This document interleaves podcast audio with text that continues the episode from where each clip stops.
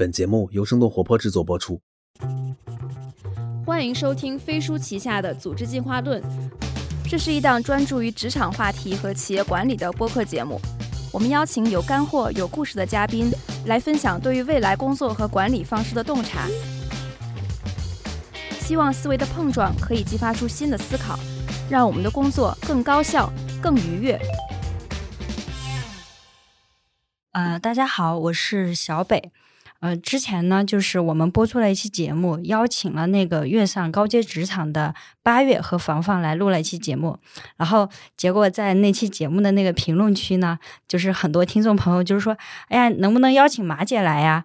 哎，我说，嘿，那必须能呀！此时此刻，马姐就坐在了我的对面。好，那我们请马姐给大家打个招呼吧。嗯，大家好，我是马土兰。其实我觉得来录这个东西要有非常大的勇气，因为我的普通话并没有很好。哎，我的普通话也不好，是吗？所以我觉得可能，呃，大家听起来的话，就是有一点为难大家。我尽量的不要让它有那么多的，呃，听起来不舒服的地方。也也真的是非常感谢马姐。这是四月七号到周五的晚上，然后我们在上海小宇宙的录音室，然后过来的时候路上特别堵，然后呃，然后大概走了一个多小时，好不容易来到这里。对，但我其实之前也一直有听小宇宙，只是没有来到这个地方录录音。然后我今天看到，哎，很专业。嗯，好的。然后其实组织进化论之前呢，经常是呃，经常以一件事儿，比如说。职场中如何优雅催人，然后如何晋升，呃，这样的主题为核心来聊。但是今天的话，其实我的角度是人，就是关注一个人为核心，因为我觉得就是马姐在跃上高阶职场中表现出来非常独特的一些特性，比如说她在职场里边是给大家一个很高冷，然后很犀利的形象，但是私下的话。呃，其实他是一个特别可爱、特别温柔的人，然后特别喜欢发自拍，然后我也收集，特别喜欢发自。凡凡跟我说的，不是吗？是，对啊，是，呃，承认。对，然后我也那个跟月上高阶职场的嘉宾收集了一些，呃，就是对马姐的评论，然后我们来听一下。天呐 h e l l o 我是凡凡。嗯，当知道要评价马姐的时候，我其实还是有点小激动的，因为马姐真的是一个给我很大很大反差感的人。我还记得第一次见马姐的时候，她就像是我小时候最喜欢影视作品里那种女杀手或女特务那种形象，冷酷美艳，人狠话不多。所以当她第一次一身黑的站在那个迎新会的舞台上讲，就是自己的工作原则的时候，我真的觉得就是跟我拉开了很大的距离感。后来在惠普的时候，第一次跟马姐有了接触。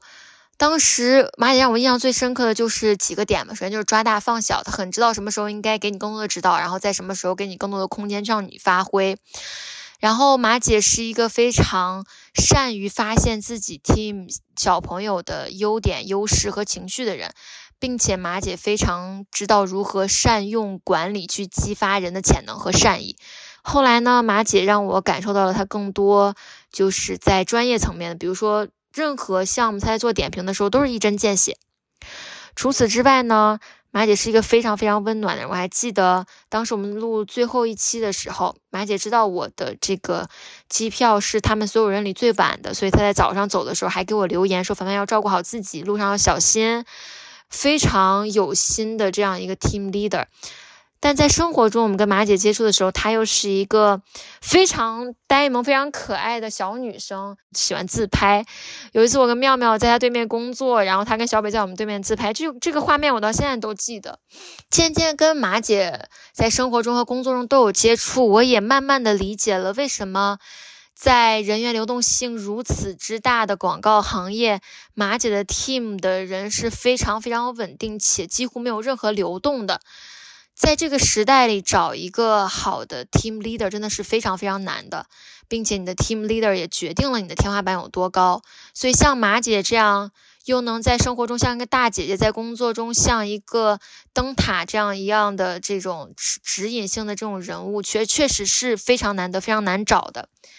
希望大家都像我们一样爱马姐，马姐我爱你，拜拜。是不是听得很感动？听完之后觉得。好像是我给了钱来说的似的，没有 对，但那个凡凡说的，我我确实很感动了，但而且有一些我自己都忘记了。嗯，凡凡其实他看起来大大咧咧，但他也是一个很细心、对很细腻他真的人。非常细心哎，我都忘了他都记得的事情。嗯，好，我们来听一下妙妙的。大家好，我是跃上高阶职场的候选人妙妙。今天就是大胆开麦评价一下马姐这个领导。首先，我觉得她就是很像能和我们一起八卦的小姐妹，就是聊天也很放得开，然后也没有领导架子，就是让我觉得跟她工作是一个呃很放松的状态。然后还有一个就是老生常谈，马姐其实不凶，就是你只要跟她说话，她就会给你非常冷静、非常温柔的呃回应。然后你向他寻求帮助，他也就是非常高情商的处理缓解你的焦虑。所以我觉得，嗯，就是马姐其实是一个呃很好的朋友，就是很像是公司里的吃饭搭子。然后他也知道很多好吃的，反正就是给整个沉闷的工作环境增添了很多色彩和乐趣。好好笑哦！吃饭搭子，我常常不知道去哪吃饭，我都是固定的吃一家。嗯，总之我我听完他们的评价，然后我觉得就是你真的是我遇到的人里面就是很独特的一个人，就是怎么说，感觉你高冷又温暖，然后犀利又可爱。就像那种反差的吗？对，就很反差，感觉拥有一个有趣的灵魂。所以说，今天就是很想了解一下你，然后也了解一下你的工作经历和你的一些呃团队管理的理念。那个，首先能想请请你分享一下你的职业经历吗？呃，我的职业经历其实非常简单，就是我大学读的是新闻传播系的广告专业。因为我是大二的时候就开始工作了，所以而且那个时候有参加比赛啊、两次温授的一些呃一些比赛，然后毕业之后就来了 B B D O 嘛。我还记得面试的时候，其实并没有飞上海面试，而是通过电话面试。然后我觉得那个当时 BBDO 的 CD 就是创意总监也挺大胆的，就是电话面试，那个时候也没有所谓的视频，然后就通完电话之后就决定录取我。然后我说了什么？嗯、呃，他其实就是闲聊，因为简历他已经看过我做了些什么，然后他就问我说：“那你最喜欢的一个广告是什么？”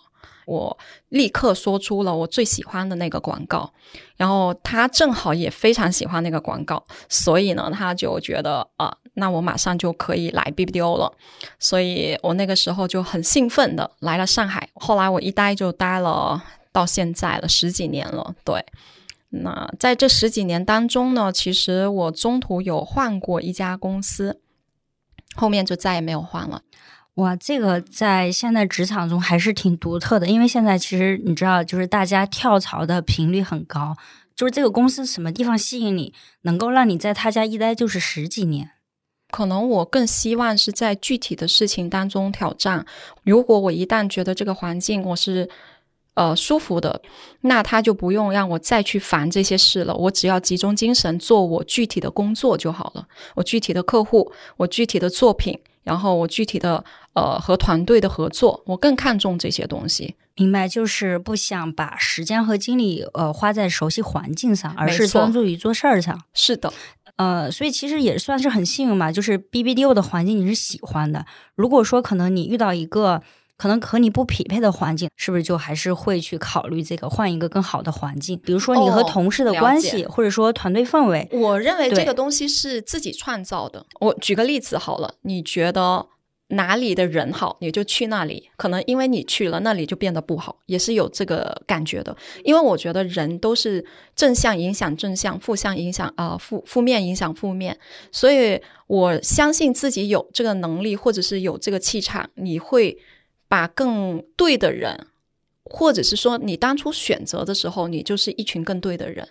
所以我永远不会因为说啊那里更那种环境我更舒服，其实我身边的人也来来往往的走了很多，嗯，所以呃回到那个点，还是说我认为你以你自己为磁场核心去吸引更多的人来，比你去寻找你认为更匹配的环境，对我来说更适用。明白，就是说，呃，先做好自己，然后把自己立为一个品牌，或者说呃标杆，然后吸引志同道合的人来找自己，而不是说我去寻找别人。对，但是这个，比如说对于刚入职场的新人来说，呃，可行吗？我就是从呃刚毕业的小小。朋友进去 BBDO 的那个时候，我不会去挑我的老板好不好，我也不会去挑我的搭档好不好，我更会关注说我的能力够不够，我这份工作能不能做。你很难说你嗯资历也不太够的情况下，我不断的去适配。好适合我的团队，但是当时的我是比较沉浸式的做我的工作，因为我每天在写脚本，想创意都来不及了。我其实没有这种闲暇的力气去寻找说啊，这个老板不行，或者是这个搭档不行，我一定要换人。往往我现在想回来，其实我老板不是不是那种我性格上匹配的老板。譬如他会说，今天我先去健个身。那个时候可能六七点，你找他过东西，但是他说他先去健身、吃饭回来，等他回来你再跟他过。按照我的个性，我会觉得不合理，我就甩桌，我就不干了。但是我并没有。你觉得这个老板对我当时来说，我真的觉得他是个好老板吗？不是。可是呢，我会觉得说，我不如想想在这段时间里头我可以干什么。对。呃，当然我知道今天很多年轻人，就我刚才说的嘛，可能更有个性，或者是说我的选择更多的情况下，我可能会跟老板吵或者怎么样，我不知道别人的处理方法。但对我的处理方法是，当我还没有足够能力的时候，我没有资格去要求别人配合我。我更希望我的能力有朝一日，我不要做这样的老板，我要自己告诉自己说，等我有一天我。成为他的时候，我一定不让别人等我，我一定不要去做自己的呃私人的事情，然后让我团队在浪费时间。所以我反而呃经过这些人，我会反思说，我以后要成为什么样的人。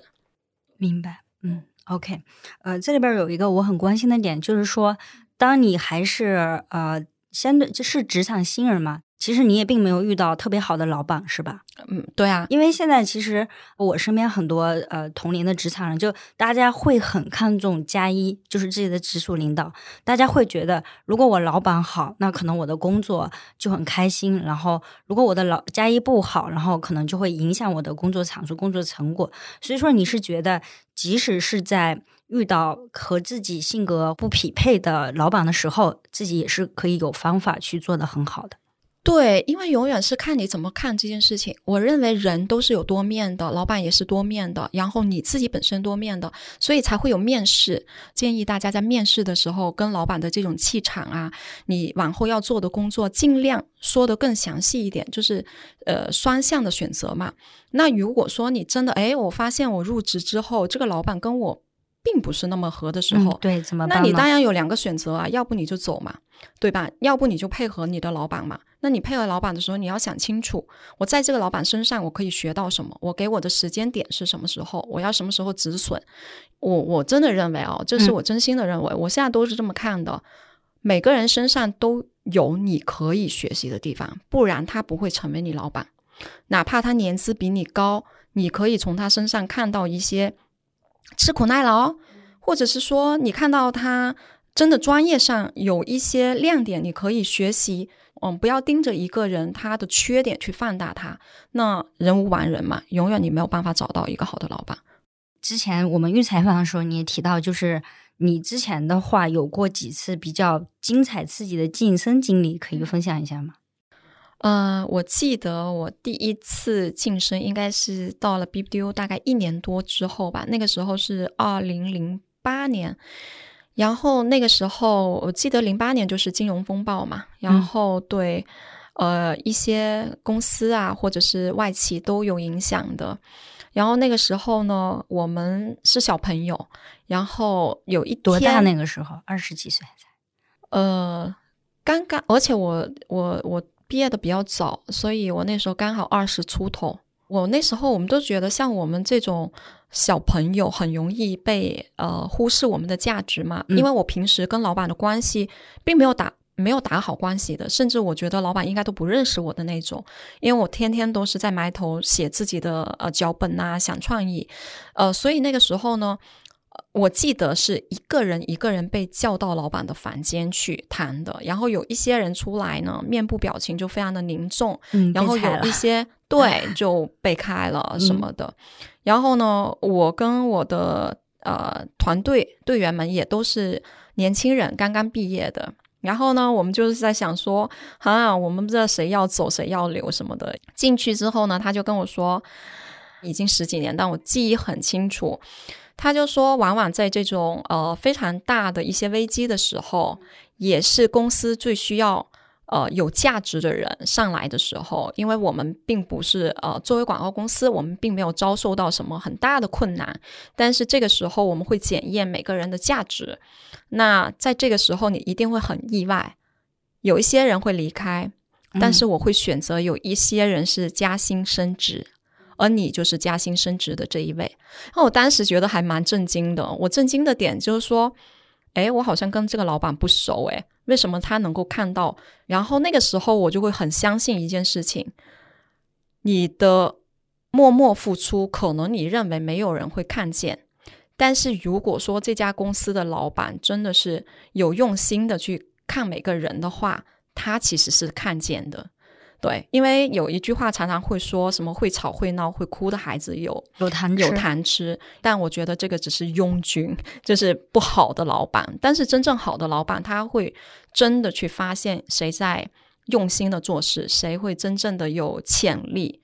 遇到了一个，即使你呃不会哭着抢着要糖，然后也能看到你的好老板啊。对，这个其实也很重要。说实话啊，就是现在职场环境中，很多时候，比如说呃，公司规模越来越大的话，老板的管管理半径他就看不到了。其实，对，嗯因为但我其实想讨论一下，比如说这种情况下，是不是自己要学会去呃哭一下、喊一下，去对让别人看见自己？因为其实那个老板他不是我的直属老板，他也不是直接跟我工作的，也是夸了好几层的。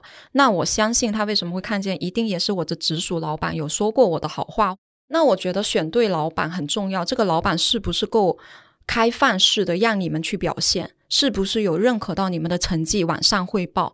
所以我觉得，与其说我看一层一层的上面的老板，那我还真的是要看回直接带我的这个老板，他是不是真的有为我们说话，有为我们去争取权益，有没有为我们去考虑过我们的晋升空间等等。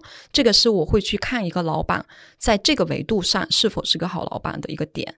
所以其实总结来看，我觉得就是默默做事儿，专注于提升自己的技能也是很重要的。但是说实话，在现在的很多职场环境中，就是被看见其实也很重要。就像你说的，不一定是说要被就很很大的老板看到，但是让你周围的人或者说加一加二看到，我觉得还是比较重当要的。然当然对，所以嗯问题就是说，你用什么样的方式，或者你你让人家看见你什么？对，所以你觉得嗯就是有一些就是被看见的好的方法，去分享一下嘛？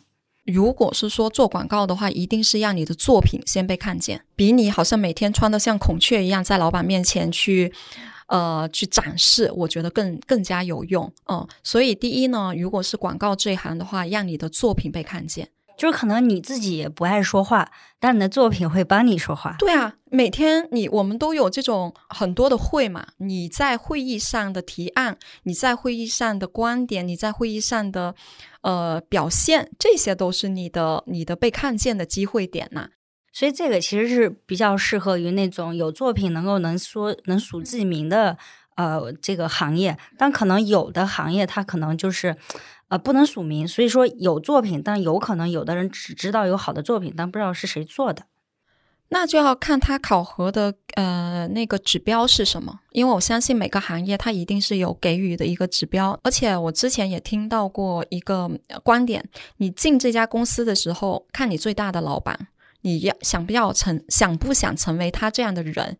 如果你要成为他这样的人，你有什么样的方法可以成为这样的人？你有什么路径可以成为这样的人？他非常的直观的给你看到一个对标的呃一个目标在那边，所以呃你的公司指标是什么？你摸清了哦，原来他的指标是考核作品哦，原来我们公司是没有作品，但是他考核的是我每一天呃每一次的那个额度。或者是哦，他考核的是我要拿多少客户的业务额等等。对，就是无论是什么行业，你嗯，它总是有一个考核指标的，对只要你抓住那个核心指标，然后就是 OK 的。对啊，嗯你就把这个指标完完上。但如果说哇，我每次都超越了，我每次都做的超级好，可是每次加薪升职都没有我的份，那这个公司可以离开了。嗯，是同意。呃，这是就是一次非常精彩的晋升经历，之后还有吗？因为从那个时候到现在，可能也经历了几次晋升。有啊，嗯很呃，从如果说从资深文案到我今天首席创意官的话，可能要走差不多多少级啊，我都数不过来了。我们可能要先从资深文案到创意组长，到副创意总监，到创意总监。到呃创意合伙人，到执行创意合伙人，到执行创意总监，哦，我还跳掉了两个资深创意总监和群创意总监，还有呃呃那个我们的执行创意总监，才到 CCO，这差不多有十个吧。如果你按正常流程来说，有十级。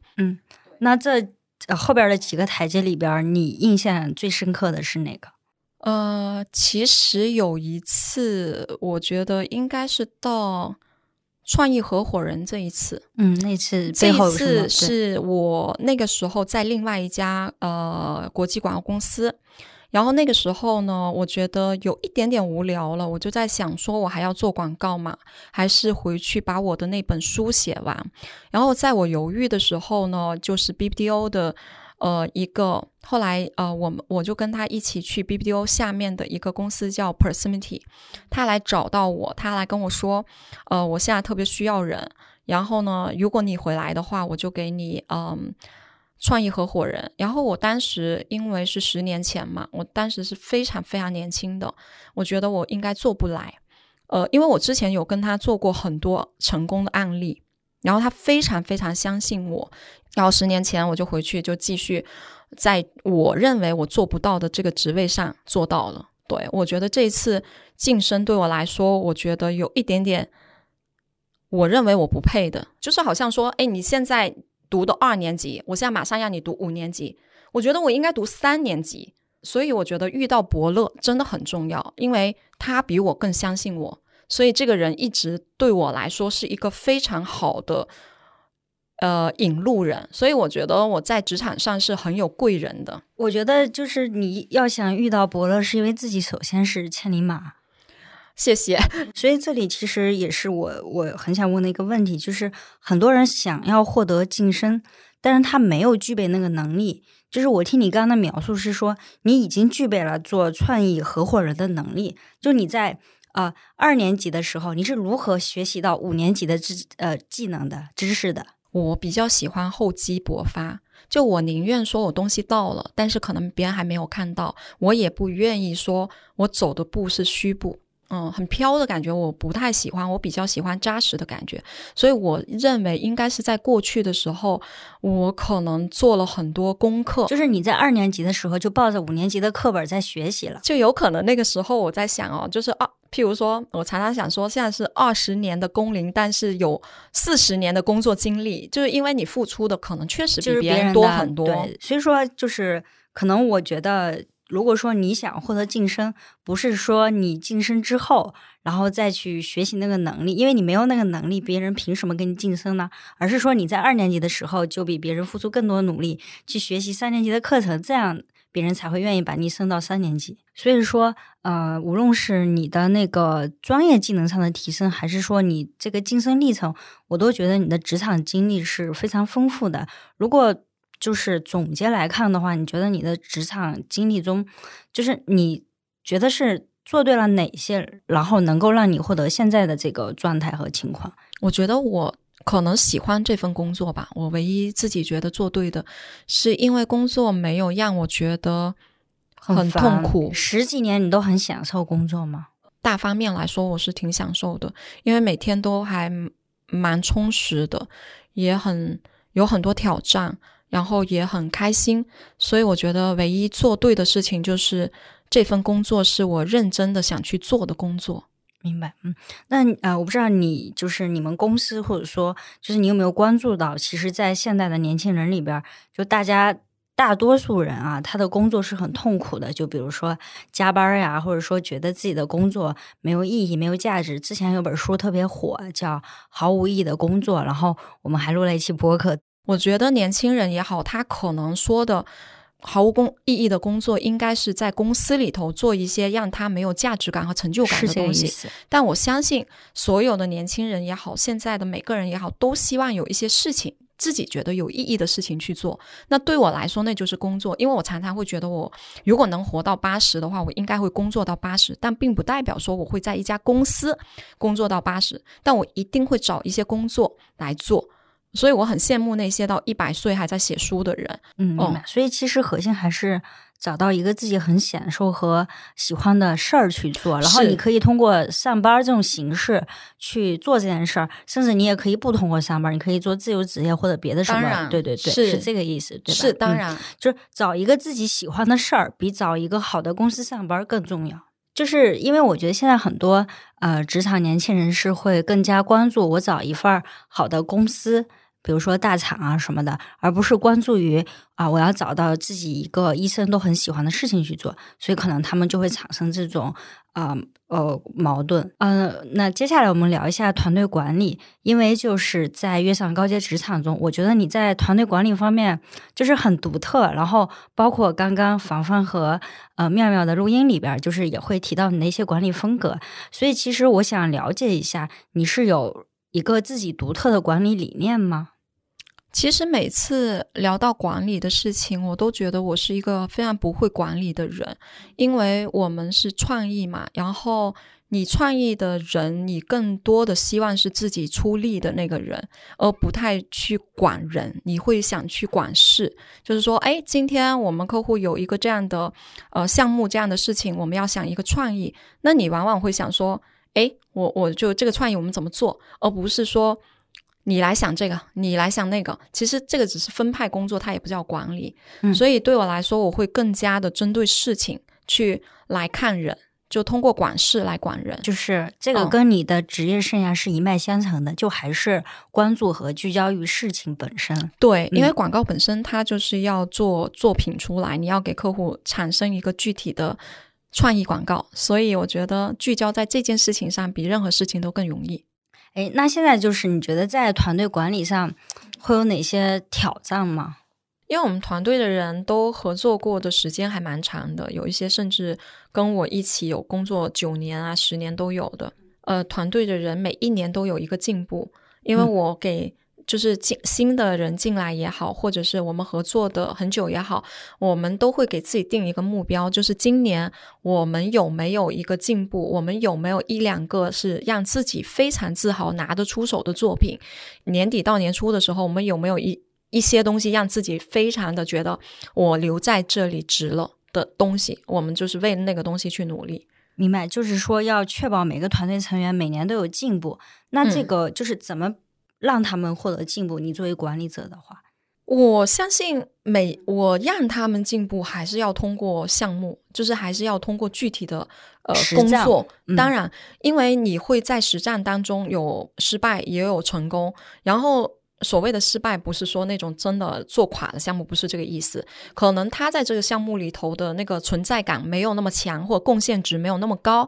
那可能我会帮他分析说，我们在下一个项目里头，我们怎么可以提高自己的战斗力？可能你哪一块比较缺？譬如我我我就跟你说，诶，我觉得你这次执行非常好，可是我希望你下一次啊，能在客户面前的提案表达能力提高。那他下一次可能就会注重这块的呃训练。那下次，哎，那他跟客户沟通逻辑非常好，那我觉得他的进步就有了。所以会根据不同的人，我会跟他说，我希望他在哪块进步，然后我们一起去检查这个进步有没有到这块。每一次做完项目之后，你会非常细心的去指导每个人，这些会很花时间吗？会很花时间，但这是必须的，因为我必须让每一个人都知道自己在这里的前途在哪。就我到一家公司，我的极限在哪？那。我们公司每一年都会给大家去评估他，如果做得好，我们就加薪升职。那我会很直接的跟他说，加薪升职，我可能我们要做到这个东西。那大家基本上都会做到，因为都不难的东西，都是自己的自我进步。明白。所以说你现在管理多少人？就是你的团队？我们的团队的话，大概二十几个创意吧。因为就是你刚刚说的，你愿意帮助每一个成员去成长，然后就是针对性的帮他提升能力。我相信很多好的管理者他是也愿意这么做的。但是如果说管理二十个人的话，或者说管理很多人的话，他可能觉得自己没时间。你的时间上是能够的吗？这么多人的话，或者你有什么独特的方法？因为我觉得聪明的人，你不用。天天或者是常常跟他说这件事，我们会找一个时间去，呃，一一对一的这样沟通。但是，但是。因为我们每天都在项目当中，所以譬如说我的文案写了文案跟我对的时候，我的总监写了东西 idea 跟我对的时候，我会告诉他说：“哎，这个好在哪？或这个不行。”我我觉得我有一个这个，大家是不是可以这样？那这个当中他们自己会去领悟、领悟和反思。我不会说啊，你这个东西很不行，你这个人我从来不会这样。我们还以事来看。那聪明的人他自己一看就知道了。哦。哦，原来这个跟这个的区别在这里。对，就是说也需要就是这个成员本身自己的积极主动。我跟你说，常常就问我怎么管理别人，我其实都是团队在管我，是？因为他们都在 抓我。嗯，就呃，譬如我现在出门之前，他们都会抓我说啊，你要看看这个，要看看这个，马姐你要看这个，这个，这个。每天约我抓我的时间，就我都很害怕。我就是说哈，你们自己有些你们能搞定的自己搞定什么的。他们的积极主动性足够，然后你自己去呃覆盖这么多的管理范围，就是就是 OK 的。但如果说这二十个人都不积极主动，还得你一个一个的去去怎样去抓他们，那可能你就。就无法做到那样。嗯，也会有一两个吧，就看到我就躲得远远的吧。但是后来，因为如果他能搞定，他能躲，我也很开心啊。但是后面如果真的很需要我，他还是还是会来找你，还是把自己的心魔打破要找我吧。但是后来又慢慢的觉得说，哎，找我也没有那么可怕。可是我觉得还是回归到当初你在面试和招这个人的时候，你会感受到他是不是。愿意去一起，大家的目标是不是一致？还是那点很重要？所以我建议就是大家在面试的时候，去找你的老板或者 leader 或这些人的时候，你一定一定要跟他多聊一聊，嗯，看看你们俩是不是频那个频率是一致的。明白，就是说，呃，选择的时候就选对的人，比你选错人之后再去换，选择最重要。因为你选择不对的话，你后面会花很多的力气和非常痛苦。明白，这个其实跟字节跳动的理念也很像，就是我们也是会更关注在选择什么样的人的时候，就直接招一些积极主动和优秀聪明的人。对，是的。大家好，我是主持人小北，我在组织进化论的听友群等你呀。搜索微信公众号“飞书”，回复“听友”就可以进群，欢迎来和我们深度交流，结识。志同道合的朋友，也欢迎大家在评论区分享听完本期节目的感受。我们会选出五位听众，送上马姐推荐的《我的天才女友》一书。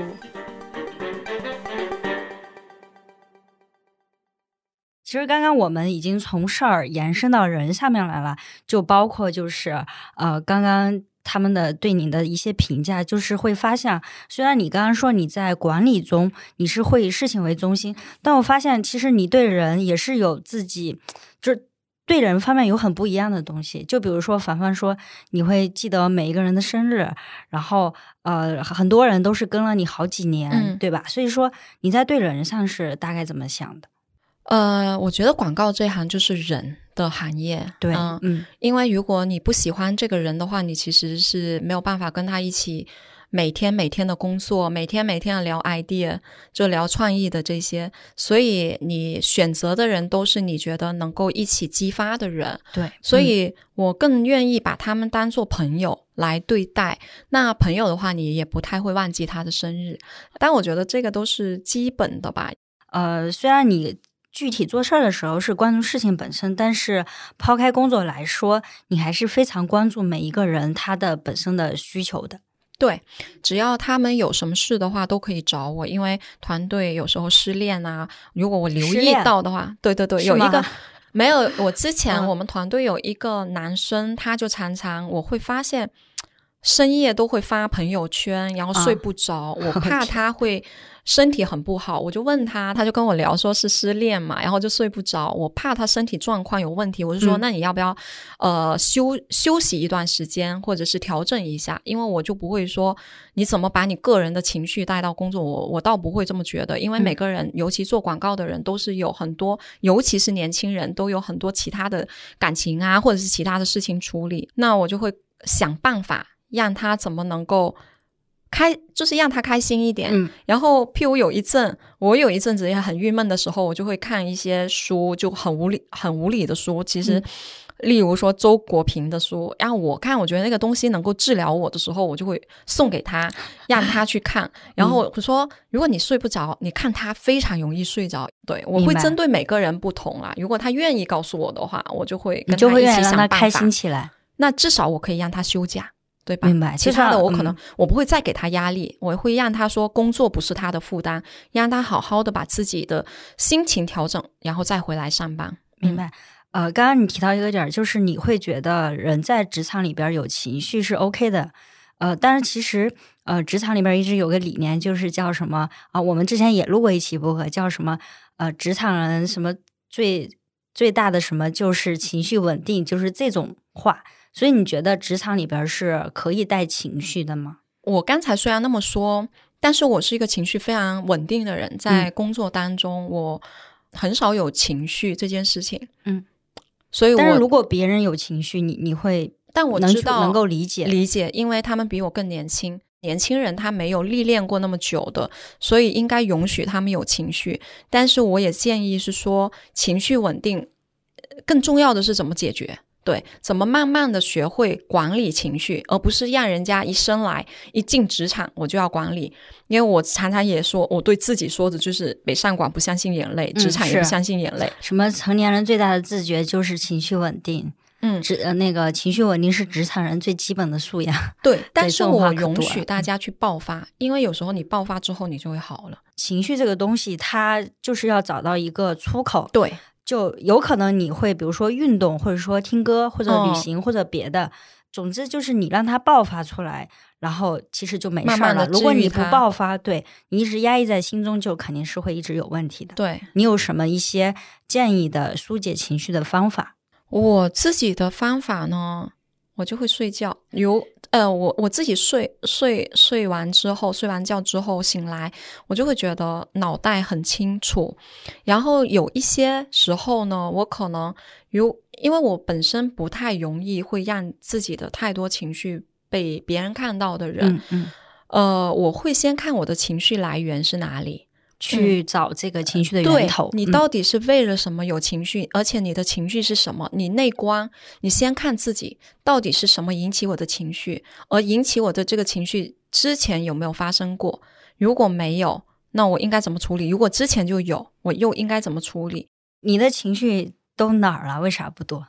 我看看得很开，我真的是觉得这就是一份工作。嗯，工作要，因为我常常会觉得，只要死不了的事儿，都是不是什么大事儿。嗯，就是一种比较豁然的态度。对，它就是一份工作。嗯，这份工作没有它，你会死吗？如果没有，如果不会，不会马上死，那就没事啊。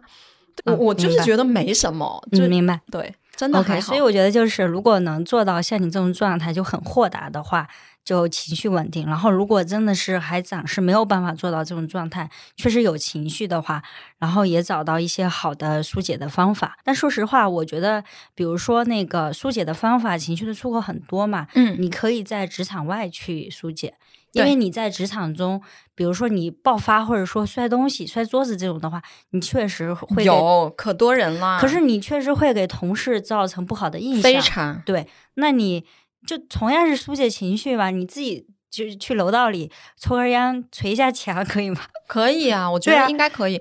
我还蛮怕这种的，然后把那个门都摔坏了好几轮的。是吗？有，我们公司就有有、啊都有。以前我在另外一家公司还看过一个，嗯，一个广告人，一个创意总监，直接拿苹果电脑砸那个玻璃窗，那个大楼哎，玻璃窗透明的，我还是真的怕砸出去把人家给砸死。还有看过拿那种铁的名片直接就飞过去把人家的眼角给戳流血了等等。然后加班加到两三点，还把那个电脑直接砸下来，整个那个创意的做好的那个方案，因为电脑坏了嘛，嗯嗯没了，第二天、啊那更痛苦了。非常扯，所以我见我我觉得我身上还是有一个学习的能力，就是我越看多这种奇葩的事情的时候，我都在反省，说我一定不要做这样的人。嗯，对，是，就所以我觉得就是说，职场里边有情绪正常，然后情绪也要疏解，只是说你疏解的场响别人。对你疏解的场合和方式，你可以拿到职场外，就哪怕你你就多走两步到楼道里疏解一下，不行吗？非得在那儿那个摔摔摔电脑，把公？司的桌子都给摔烂，然后把自己的手还砸伤了，还要包绷带。哇，怎么这么多非常抓马的人？真的就觉得，喂，我们是在拍连续剧吗？很多。然后我常常会听到吵架摔，真的各种摔耶，挺精彩的。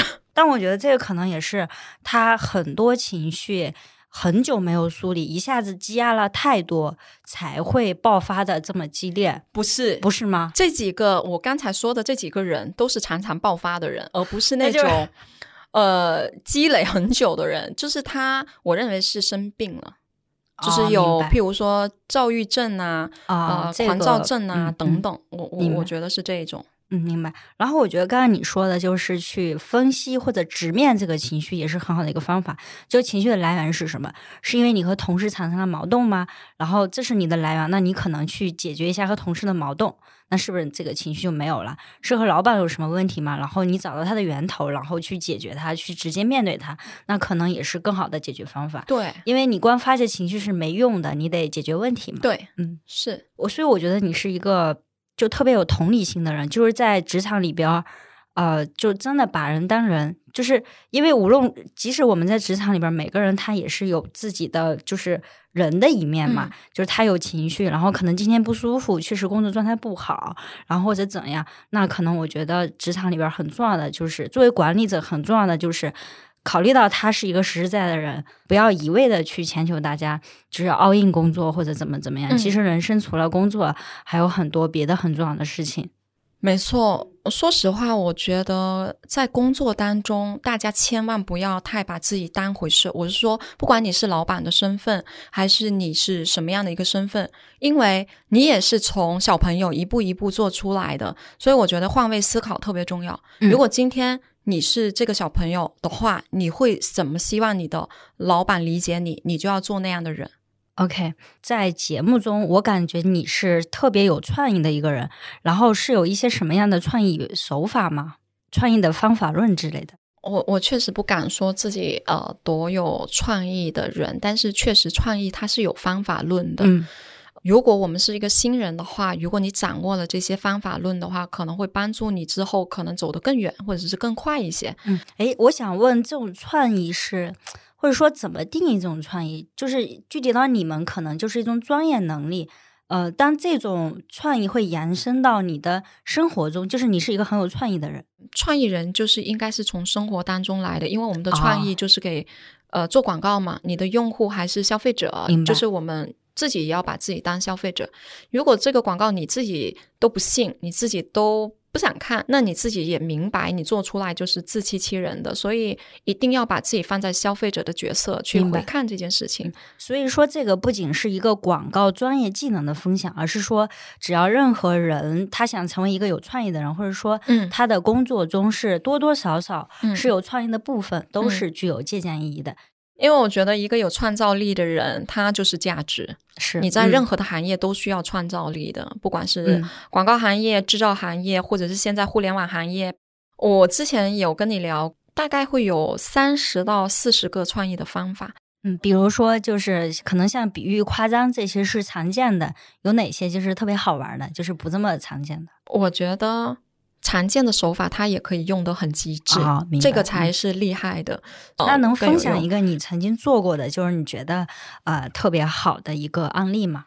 呃，我有很多，然后呃，我之前不是说嘛，我们的创意方法可以说，你可以选择去讲比喻的方法，嗯。呃，拟人的方法，夸张，或者是说极端后果，然后或者是讲一个故事，呃，找一个观点，然后特殊媒体等等，特殊媒体。啊、就是你有看到一些特殊的那种媒体版位，哦。它也能够给你做一个很好的广告。哦哦，嗯，譬如说让消费者参与啊，譬如说用科技的手段啊，譬如说什么转恨为爱呀、等等，这些都啊是创意方法。明白。嗯，嗯。你刚刚还提到一个极端后果，就比如说嗯，展示吸烟之后那个很恐怖的肺，这个就是极端后果吗？呃，那个是对，那个有将后果极端化，它还有一个极端后果的前端，就是说，如果你不不用它这个产品，你会怎么样？就把你问题极端化，也是一种极端后果的做法。那我想问啊，就是比如说这种极端后果或者夸张，它会失真吗？所以说广告创意它是不会追求真实性，可以这么说吗？嗯，怎么理解也不是，我举个例子好了，夸张嘛。那你觉得夸张，我一定要夸大它服用这个东西的后效果吗？那不行，广告法都过不了。那我举一个夸张的例子，我觉得是好玩的。它这个产品呢是一个治疗鼻塞的，嗯，然后它的片子很简单，它就是在一个等公交车的地方，有一个男生，他看起来像他的鞋带松了。然后另外一个中年妇女呢，诶，她看到鞋带松了，然后看她张着嘴巴在呼吸，她就觉得她应该是个白痴，所以呢，她就蹲下去，好好的把她那个鞋带给系好。然后最后我们就出那个产品，就是说，当你鼻塞的时候，看别人看起来你很容易像个白痴，所以就要用这个。但他没有说你一定要用，他不不交代后面的结果，他是把你的问题展现了，就是说，嗯就把你的问题给夸张了。，对，那这样好不好？就是你再说一个案例，然后我我来猜一下他用了哪种手法。我说一个泰字的广告吧，就是那嗯洗衣粉的。他说的是呃一个面试的场景，然后呢有一个面试官，然后一个就是候选人，但是呢他在讲述他的这个呃经历的时候，就讲介绍自己的时候，面试官的眼睛一直没有盯着他，盯着他的胸前的这块污渍污迹，嗯就是脏的地方。嗯，然后它脏的地方呢，就好像一个嘴巴一样，一直在哒哒哒哒哒在说话，干扰了这个面试者的讲话。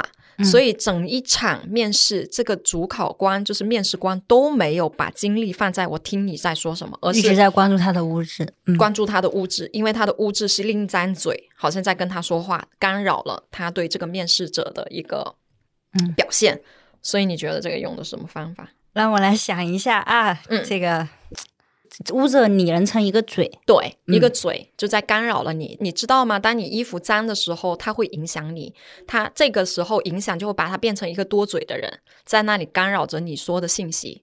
然后我们在想创意的时候，我们肯定会想说，诶，污渍一定是不好的东西，对不对？那它不好到什么程度呢？什么情况下有污渍会影响到你的发挥和表现呢？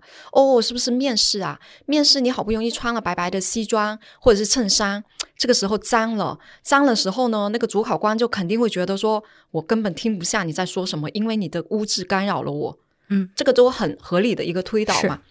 所以它就是一个一个这样推，那你也可以把它变成是说严重后果，对吧？因为你会推导说，诶，到底有污渍之后，这个事情会影响到我们消费者什么呢？那你完了之后，你再开始想，所以这两条路都可以回到这个创意，就看我们嗯怎么去使用它。所以我一直觉得方法这件事可以有很多很多方法，但是每个人怎么去用，然后脑回路怎么去做是不同的。甚至以前我我这个可能大家在不同的行业都可以用，但创意也可以用。以前呢，有些时候你走到穷途末路的时候，我二十几年前，可能你什么的方法都用完了，还想不出一个你觉得非常厉害的 idea 的时候，我记得那时候的、呃创意总监，他就随时嗯拿出一本书，嗯，然后就让我们开始指打开一页，闭着眼睛指一个词或者一个字，我们就开始联想。譬如我们现在在做剃须刀的创意，嗯然后我想不出 idea 了，我拿一本书，然后我突然指了一艘船，对，或者是一一棵树，它就让你开始联想这棵树跟剃须刀之间的关系是什么。就已经走到穷途末路的时候，任何嗯东西都可以成为、成为我们发散 idea 的那个那个重点那个来源。能否再举一两个？那我自己还有觉得有一些广告很实用，就是类似证言式，但中国我们常常看的证言式广告不好，就只是叫一个明星来洗洗头，说啊这个洗发水很好用啊什么的。我觉得这个证言它不够极致。我自己好的证言应该是什么样子？呃。这个我讲起来，大家可能没有办法想象，但是一定要去看这支片子，你就会觉得很震撼。我跟大家分享的是沃尔沃的一支片子，就是当时他找了那个呃明呃一个明星叫善格云顿，他是一个演员、武术家、编剧，那他年纪很大了，他拍了很多这种。他武术类的很厉害，所以这个东西你大家可以去看这条片。回头我放到那个 show notes 里。就是一开始的时候，你只看到云顿，哇，非常的呃宏伟的一个镜头。但是慢慢镜头移近的时候，你会看到他站在两辆大的沃尔沃车上面去劈一字马。当这两辆车非能分开的时候，他的一字马他是站一条腿插在 A 车上。另外一条腿是在 B 车上，嗯，这两辆车排开的时候，它的一字马是分开的，很直。那它讲的是什么？讲的是这个车的稳定性，非常稳定的，让它在上面劈一字马是丝毫不影响的。然后一边行驶，这两辆车一边分开距离，它的一字马是跟着这两辆车劈开的。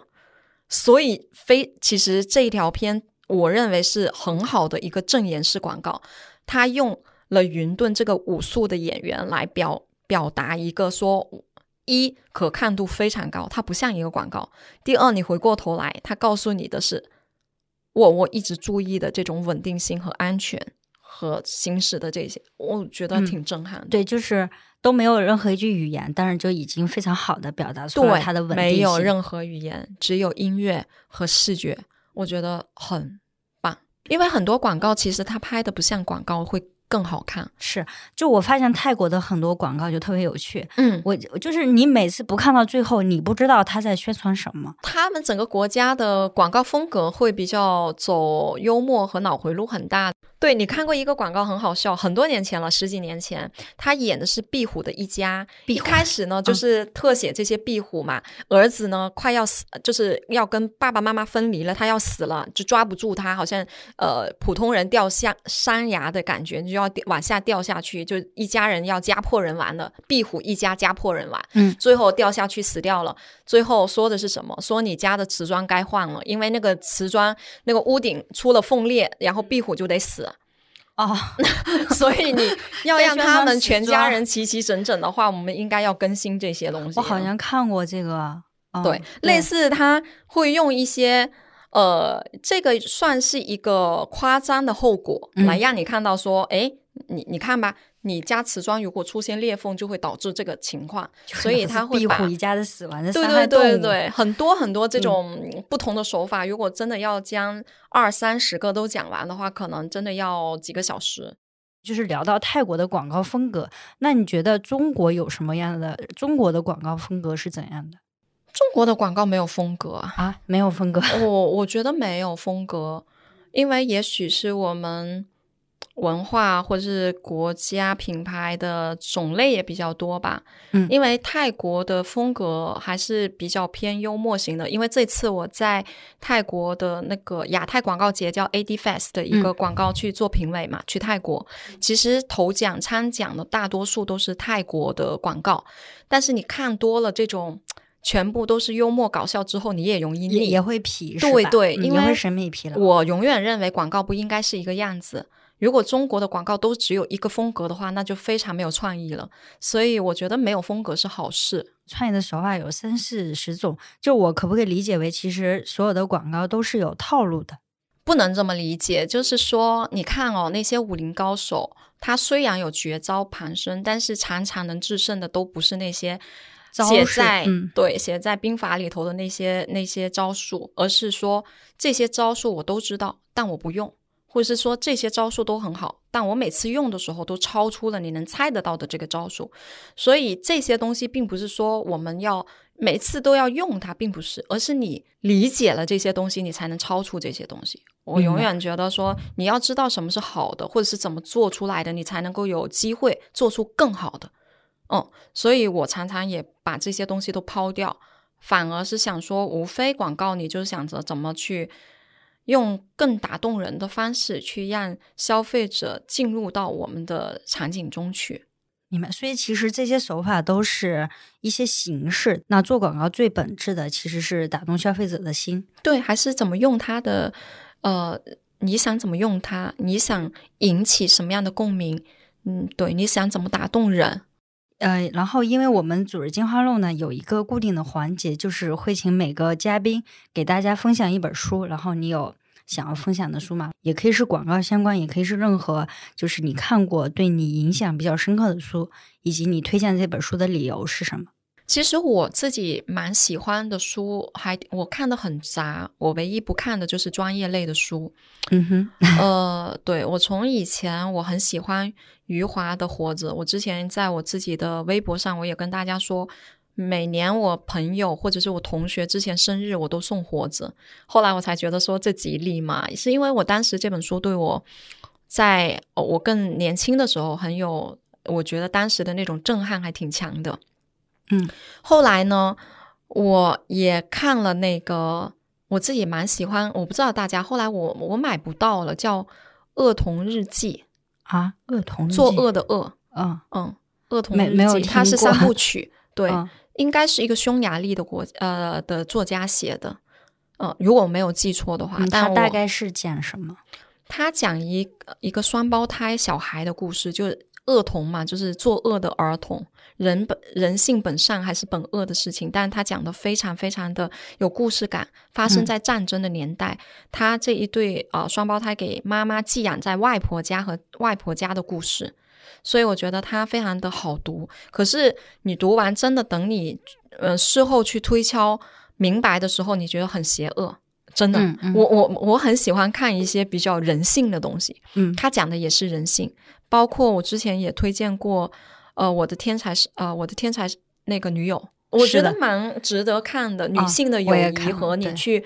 看自己在这一生当中的这种进，就是你的过程，我成长，我也我也觉得蛮好看的。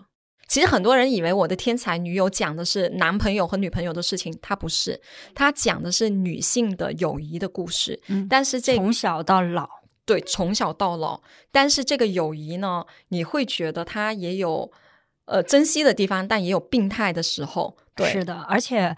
它应该是一个真实的故事，而且这本书的作者大家都不知道是谁，他是一个化名，然后他的真人从来没有出现在公众视野中，但有人猜过，嗯，有但我觉得既然人家想保持这个神秘，就不要去窥探了。它不重要，对，作者是谁不重要，但是他讲述了可能大多数女性都有这种深同感受的人，甚至另外一个，呃，这个。丽娜到底是存在的吗？都有人觉得是不是她假想出来的，也有可能。哦，这个角度我倒是第一次听到。对，因为你会觉得到底谁寄生了谁，或者是谁嫉妒谁，这个事情都很难说。到底谁是天才？如果我们按照字面的感觉，就是肯定是丽娜，对吧？是的，嗯。但我觉得莱农他其实是也蛮聪明的一个人，他他其实是走出去的那个人呀。他才是真正的靠着一步一步用知识来打破阶层和命运的人。是的，但是他一直认为丽娜才是那个他羡慕和去对焦和嫉妒的那个所谓的友谊。但我觉得这两个人，所以刚才说到底是共生的关系，还是一个相互追赶的关系，还是相互嫉妒的关系？我觉得是都有的。每个人的精彩之处就是这些东西都有，对，很复杂。所以我觉得在。讲述人的关系、友谊以及女性友谊上面，不是用一句话就能概括的。所以我非常喜欢讲人性的东西，因为做广告、做创意，其实我们无非就是跟人在交流，就是洞察人性。对，如果我们不懂人性或人心的话，其实我们做出来的东西比较会苍白了。嗯，那我们今天就聊到这里。那真的是非常感谢马姐。然后聊完之后，啊，我我真的是觉得你真的是一个很独特，然后。怎么说？就是有一枚有趣的灵魂。哎，不对，一枚这个量词不太对吧？灵魂一个灵魂 怎么形容？你什么形容都可以。嗯，如果大家对这次呃这一期我们的讨论和分享有任何的想探讨的地方，也欢迎大家在小宇宙后面去评论，然后我会回复大家。然后也谢谢大家的讨论。呃，那个谢谢大家的收听啊。然后。呃，我和马姐的普通话都不是很好，希望大家多多包容，在评论区嗯不要嫌弃我们。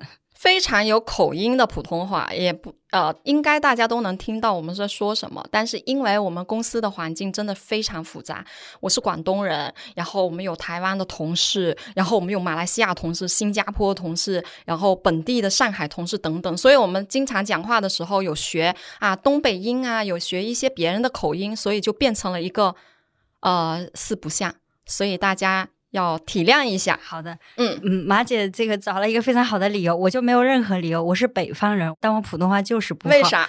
我我不知道，但是有一次哦，我的客户跟我说，开完会就是电话会。电话会议，客户在北京，他们开完之后，因为有时候我很正经的时候，他们就说马土兰是东北人吗？然后，然后我的 account 就说，哦，这个客户看来是没有带耳朵 来，就是其实我意思说，如果我真的要可能学一下，也能够学的，嗯，但今天很放松，所以可能什么样没有刻口音都跑出来，对，就没有刻意去说了。好好学习，我会好好学习。好的，好的，那我也好好学习。嗯，呃，最后就是也还想再补充一下，如果大家还想在组织进化论看到其他跃上高阶职场的嘉宾的话，然后可以在评论区啊、打打出他的名字，然后我也看能否尽力再给大家邀请大家喜欢的嘉宾过来。